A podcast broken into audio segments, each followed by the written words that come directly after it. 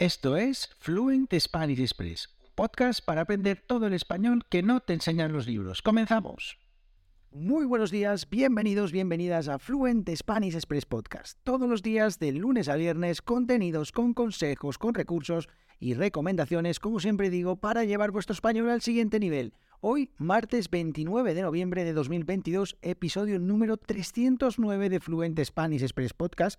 Y bueno, pues en el episodio de ayer, si recordáis, os hablaba de algo que no os explican los libros. Es que este, en este podcast, lo digo siempre al principio, el español que no te enseñan los libros, hablaba de dos expresiones que habían traspasado la pequeña pantalla, habían pasado de un anuncio de televisión a, nuestro, nuestra manera de expresarnos eh, en un determinado contexto. Así que un e, episodio súper interesante y hoy sigo hablando de cosas que nos enseñan los libros. Voy a hablaros de una cosa que me parece muy interesante, eh, independientemente de si os gusta el fútbol o no, que eso ya cada uno pues eh, que haga lo que quiera o que tenga los gustos que tenga, para gustos colores, pero voy a hablaros de los nombres que reciben algunas de las aficiones de los equipos de fútbol aquí en España y cuál es el origen, sobre todo, eso es lo que más me importa, cuál es el origen de estas historias, porque, o de estos apodos, perdón, porque eh, son historias súper interesantes eh, que tienen que ver con hechos históricos o con cosas que han ocurrido en España durante los últimos, los últimos años, hace muchos años, y que además eh, pues hablan un poquito también de la cultura del país, de la forma de ser. Bueno, pues muy interesante este episodio. Además creo que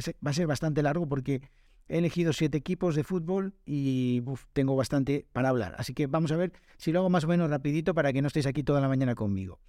Pero antes me presento, mi nombre es Diego Villanueva, profesor de español online y creador de esto que estáis escuchando, de Fluent Spanish Express, y además también creador de la newsletter diaria que todos los días, de lunes a viernes, como este podcast, envío en www.thespanishnewsletter.com. Allí eh, recibís en vuestro correo electrónico cada mañana contenidos para mejorar, para practicar para llevar vuestro español, como siempre digo, al siguiente nivel. Así que, combo perfecto, escuchar este podcast cinco minutos, hoy va a ser un poco más, y leer la newsletter, que a veces también es un poco más de cinco minutos. Es que a veces uno tiene ganas de escribir y de explayarse, y bueno, pues pasa lo que pasa.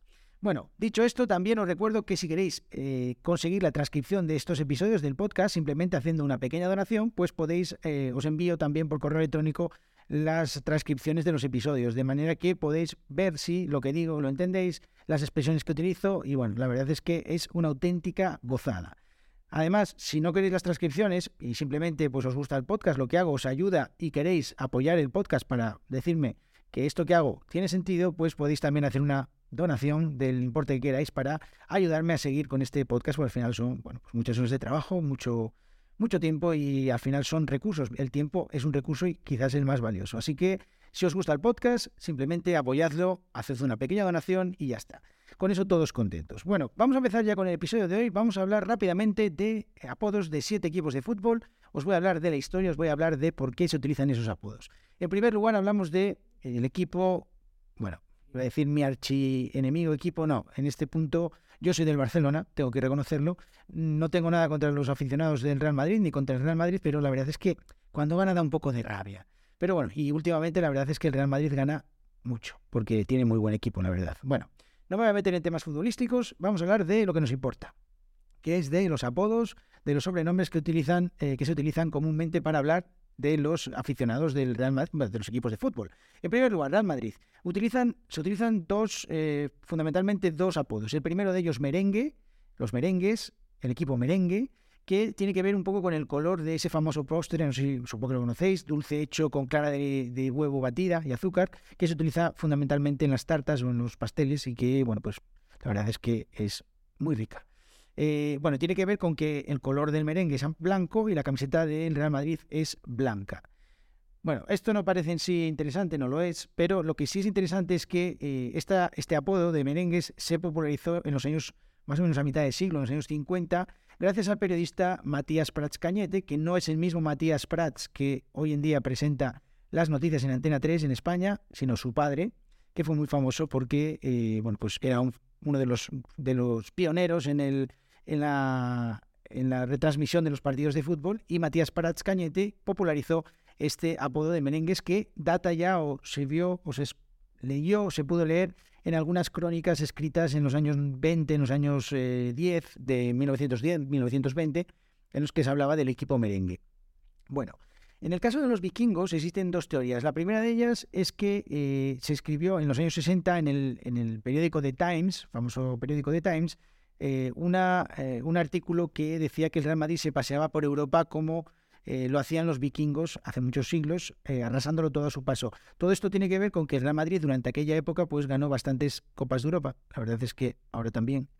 Pero bueno, pues ese hecho de que el Real Madrid arrasaba en Europa, pues hizo eh, ponerle ese sobrenombre de vikingos. Bueno, hay otra teoría y es que unos años después en Madrid comenzó a fichar algunos futbolistas procedentes del norte de Europa, como por ejemplo Stielike, Jensen, Breitner, eh, una serie de jugadores que tenían, bueno, pues un aspecto nórdico que recordaba, o al menos, no sé, eh, a los vikingos, y de ahí que empezó, de ahí empezó a utilizarse ese sobrenombre para los madridistas. Así que estos dos merengues y vikingos para los, aficionados del Real Madrid. En el caso del Barcelona, este es mi equipo. Bueno, ¿cómo se nos llama a nosotros los aficionados del Barcelona? Se nos llama culés. ¿Y por qué culés? ¿Qué tiene que, tiene que ver con culo? Sí, tiene que ver con culo. Os voy a contar. Bueno, en los años, eh, entre los años 20 y los años 60, más o menos, eh, unos 35, 40 años, el Barcelona, el Fútbol Club Barcelona, jugaba en un campo que se llamaba Les Corts, Las Cortes, en catalán Les Corts. Y eh, era, el equipo estaba empezando a, conseguir bastante fama y eh, había más aficionados de los que podían entrar en el, en el estadio, que bueno, los estadios antes no eran como ahora, no tenían todas esas gradas y esos cerramientos para que no se pudieran ver, y entonces era muy habitual que ah, hubiera bastantes personas que veían el, partido desde fuera, desde los muros del, campo, y se sentaban en, eh, estos muros, en lo alto de los muros, para ver el partido. Claro, imaginaos cuando te sientas que se te ve a lo mejor el culo, eh, así, pues entonces a esos aficionados se les empezó a llamar culers, con R, culers, es decir, en catalán culo. Y de ahí, bueno, la pronunciación es culés, y entonces eh, empezó a utilizarse ese apodo para los aficionados del Barcelona, los culés. Otro equipo más, el Atlético de Madrid. Eh, el Atlético de Madrid tiene dos historias muy interesantes también. Tiene dos, dos apodos, colchoneros e indios. indios. Varias, eh, varias teorías apuntan a que el tema del el seudónimo de los, de, de los indios es, eh, bueno, pues que en los años 60 y 70, al igual que ocurrió con el Real Madrid, igual que se empezó a llamar a los madridistas eh, vikingos, pues estos, los madridistas, sobre todo, comenzaron a llamar a los eh, atléticos, a los aficionados del Atlético Madrid, indios. ¿Por qué? Porque en ese entonces el Madrid estaba fichando jugadores de origen o del, del, norte de Europa y los del Atlético Madrid estaban fichando sobre todo jugadores de origen sudamericano. De ahí que pues utilizarán ese de manera peyorativa, de manera despectiva, este apodo de indios. Además, más tarde, eh, una vez que llegó Hugo Sánchez al Real Madrid, eh, al, perdón, al Atlético de Madrid, eh, comenzó a llamársele el indio, Hugo Sánchez, y posteriormente pues fichó por el Real Madrid, pero ese apodo de, los indios para los aficionados del Atlético de Madrid pues se quedó ahí. De hecho, hoy en día su mascota se llama Indy, que es una, una de las, de las o es una, un emblema del club, la mascota Indy.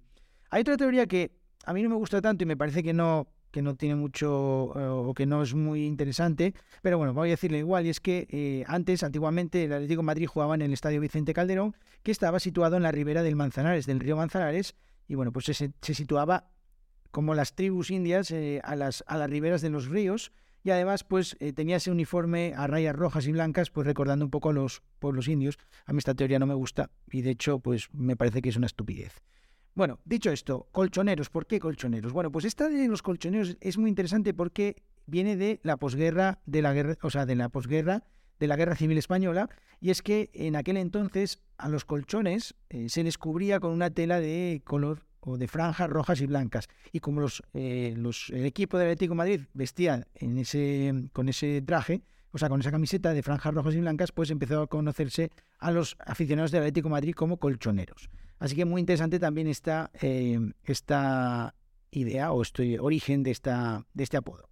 Otro equipo, el Real Club Deportivo Español, que son los, eh, el, equipo, el otro equipo importante de la ciudad de Barcelona, que se les llama pericos o, de manera más cariñosa, periquitos. Y es que, eh, bueno, si estáis pensando periquitos, pericos son esos, esos pajaritos, pues sí, tiene que ver con, el, con, este, con este animal y os cuento. Y es que en los años, bueno, entre, entre los años 20 y casi el año 2000, o sea, casi 80 años, el, eh, español de Barcelona eh, jugaba en el estadio de Sarriá, que es un lugar pues que está en Barcelona y que alrededor del, del, estadio pues había muchos árboles en los que había periquitos, de ahí que comenzara a llamárseles periquitos. Lo curioso de todo, además, es cómo son las costumbres o cómo son pues es la, cultura popular, es que hace 20 años, más de 20 años, que el español ya no juega en el estadio de Sarria, sino que está en otro sitio, y aún así, pues eh, se sigue utilizando el apodo de pericos o periquitos para los eh, aficionados o para el equipo del Real Club Deportivo Español. Así que muy interesante también esta.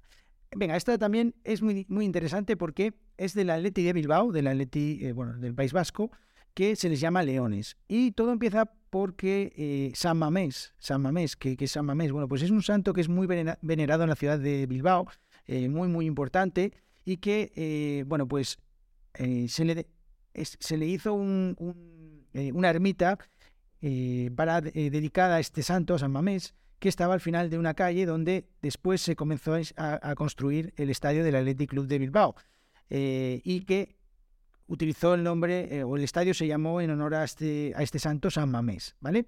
Entonces, eh, bueno, si queremos entender cuál es el origen de San Mamés, pues San Mamés, o Mamés en este caso, de momento no era santo, fue un mártir religioso que nació en el siglo III en Cesarea de Capadocia, en Turquía, y dada la época romana en la que vivía, pues eh, había persecución de los, eh, a los cristianos y eh, sus progenitores, Teodoto y Rufina, fueron despojados de sus bienes, desterrados, encarcelados y asesinados por no abdicar de su fe cristiana. No querían decir que, o sea, no querían abdicar de la fe cristiana y pues fueron despojados de todas sus cosas.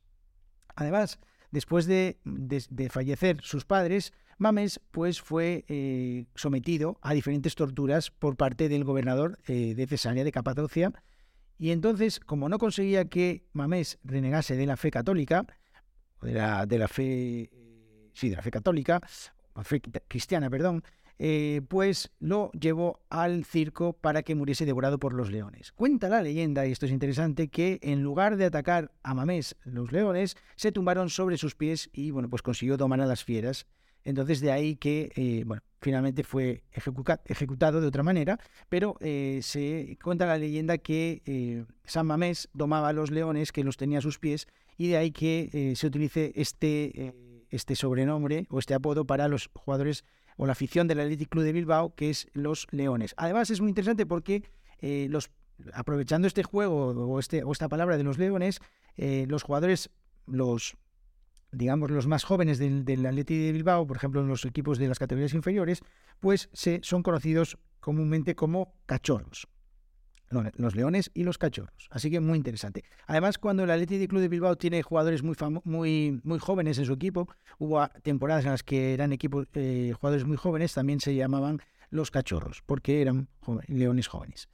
Vale, otra historia más, eh, ya nos quedan solo dos, venga que ya acabo. La primera de ellas es del Valencia Club de Fútbol, Valencia, ya sabéis, en el este de España, eh, en, la parte, eh, en la parte del este de España, pues se les apoda como los Ches. Los, los, valencianistas, a los jugadores de Valencia se utilizan Ches y todo tiene que ver por una interjección que utilizan habitualmente Sabéis, una, una interjección es una, una palabra que se utiliza para llamar la atención, por ejemplo, y en este caso ellos utilizan la palabra che, que es algo así como oye, que es muy habitual dentro de las conversaciones de las personas de Valencia, y entonces se dice che, che. Entonces, bueno, un poco como, como los argentinos, ¿no? Eh, esta esta eh, interjección, pues, eh, pasó a denominar de alguna manera o a identificar a, las, a los aficionados del, del equipo del Valencia Club de Fútbol. Y ya termino hablando del último equipo, que es el Real Valladolid, que está pues en Castilla y León, en la, en la eh, comunidad de, Castilla y León, que, bueno, hay muchas hipótesis sobre el eh, origen del apodo de estos aficionados, que es los pucelanos.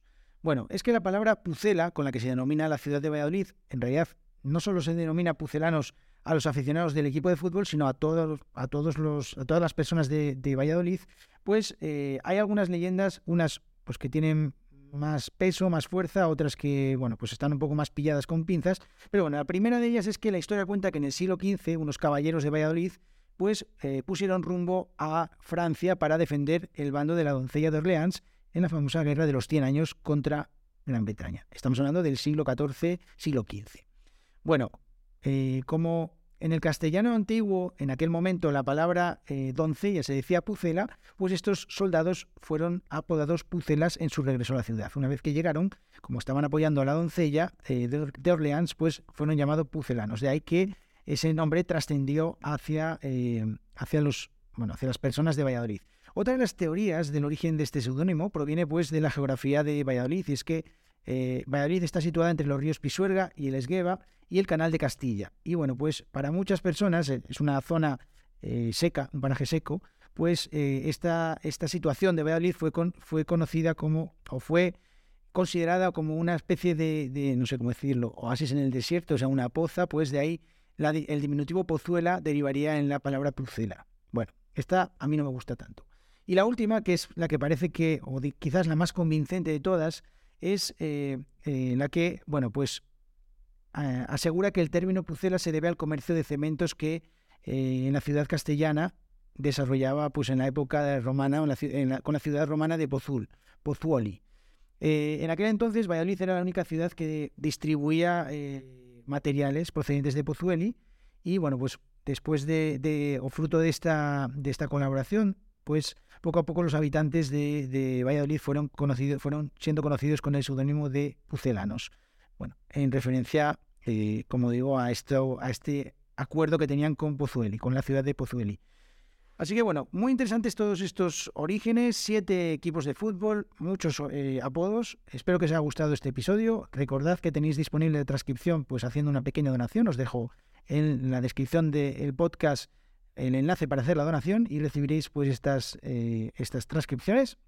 Y también os recuerdo que os suscribáis a la newsletter de Spanish Newsletter, donde, de SpanishNewsletter.com, donde eh, explico también historias muy interesantes como esta. Así que si os gusta todo esto, pues estoy seguro que la newsletter también os va a gustar. Así que dicho esto, y me he dado cuenta con las transcripciones que lo repito un montón, dicho esto, pues eh, os dejo aquí, martes, que tengáis muy buen día y nos vemos mañana miércoles. Hasta mañana.